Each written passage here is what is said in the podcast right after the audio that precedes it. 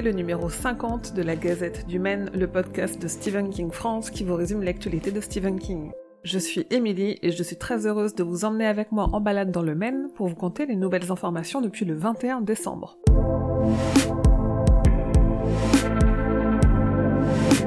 Déjà bonne année, euh, je suis un peu psychorigide sur l'intro de la Gazette, mais vous pensiez quand même pas que j'allais pas vous souhaiter la bonne année. Je vous souhaite une année 2021 meilleure que 2020, déjà ça serait pas mal, et qu'elle vous apporte tout ce dont vous avez besoin.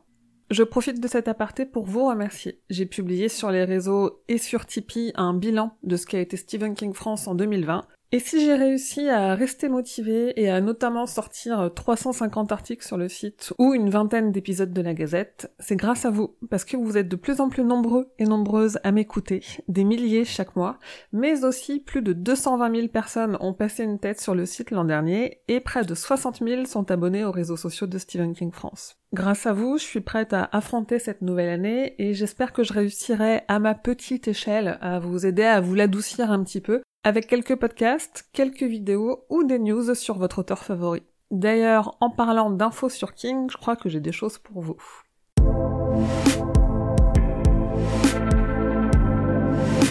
Comme vous le savez, la série adaptée du Fléau est diffusée actuellement aux États-Unis sur CBS All Access et en France sur le réseau Starsplay.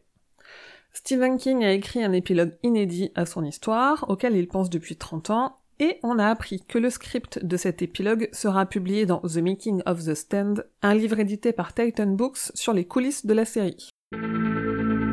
Si ça saigne, la traduction du recueil de quatre novellas If It Bleeds sera publiée chez Albin Michel le 10 février au lieu du 3 février. Restez connectés sur les réseaux parce que je vais pouvoir vous en faire gagner pour que vous le receviez en avant-première.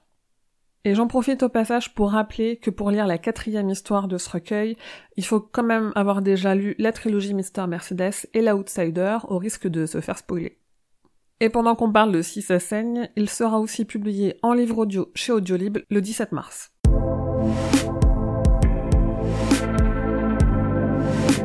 Terminé le projet d'adaptation de Revival. Alors que son script était fini et validé par King, le réalisateur Mike Flanagan a annoncé qu'il avait abandonné le film adapté de Revival sans expliquer les raisons. Et si vous suivez la série The Stand sur Starsplay, je tiens toujours à jour le dossier des easter eggs et je vous invite, si vous le souhaitez, à m'aider à le compléter avec vos théories parfois plus capillotractées que les miennes et si vous voulez parler de la série avec des gens qui la regardent aussi, je vous invite à rejoindre le serveur Discord, on a un salon dédié où on peut spoiler comme on veut.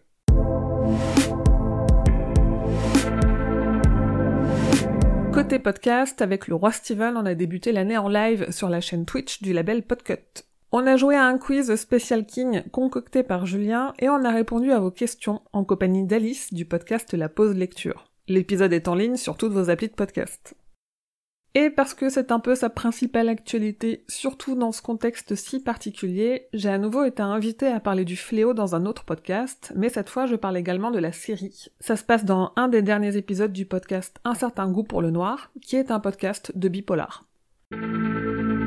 Côté produits dérivés, on a eu un aperçu plus précis des figurines Toonie Terrors de NECA à l'effigie de Gripsou, de Creep, l'autre de Creepshow et des jumelles Grady de Shining. Des dés D6 sous licence officielle Shining viennent aussi de sortir, ainsi qu'un marque-page façon billet de 19 dollars avec la tête de King et bourré de références à son univers.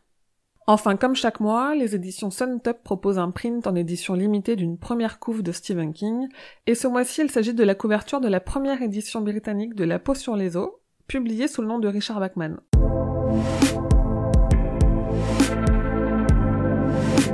La première saison de la série Creepshow sera disponible en DVD et Blu-ray chez ISC Distribution le 20 janvier. Albin Michel continue de publier des romans courts de King dans sa collection Jeunesse Wiz, et le premier de cette année, ce sera Les Langoliers, et il est prévu pour le 31 mars. Sinon, n'oubliez pas que le recueil Si ça saigne chez Albin Michel est repoussé au 10 février.